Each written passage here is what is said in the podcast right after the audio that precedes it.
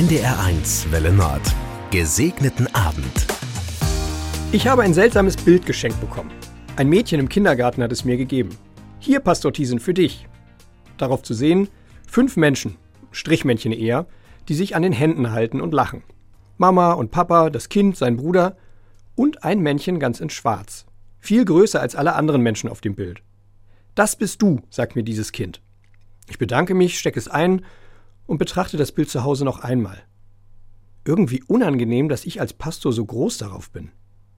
Erst jetzt fällt mir auf, dass dieser Pastor auf dem Bild auch noch etwas in der Hand hat. Eine Art Regenschirm, der über alle Figuren gespannt ist.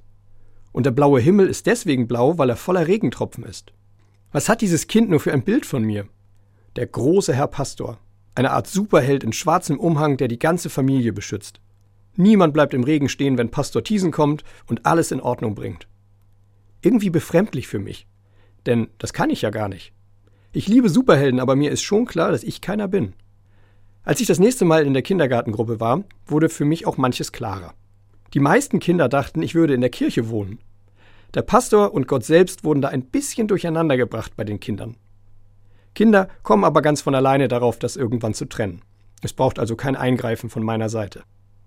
Worauf Kinder und auch Erwachsene allerdings nicht von alleine kommen, ist, dass wir Menschen alle, groß und klein, Stellvertreter Gottes sind. Wir haben alle Superkräfte, nur fallen die nicht so auf, weil sie ja alle Menschen haben. Wir alle können aufeinander aufpassen. Wir alle können einander trösten und zuhören, ja sogar lieben. Das sind göttliche Eigenschaften. Und das können Pastoren nicht unbedingt besser als alle anderen. Aber wir können es natürlich auch. Einen gesegneten Abend wünscht Jan Thiesen, Pastor in Berkentin.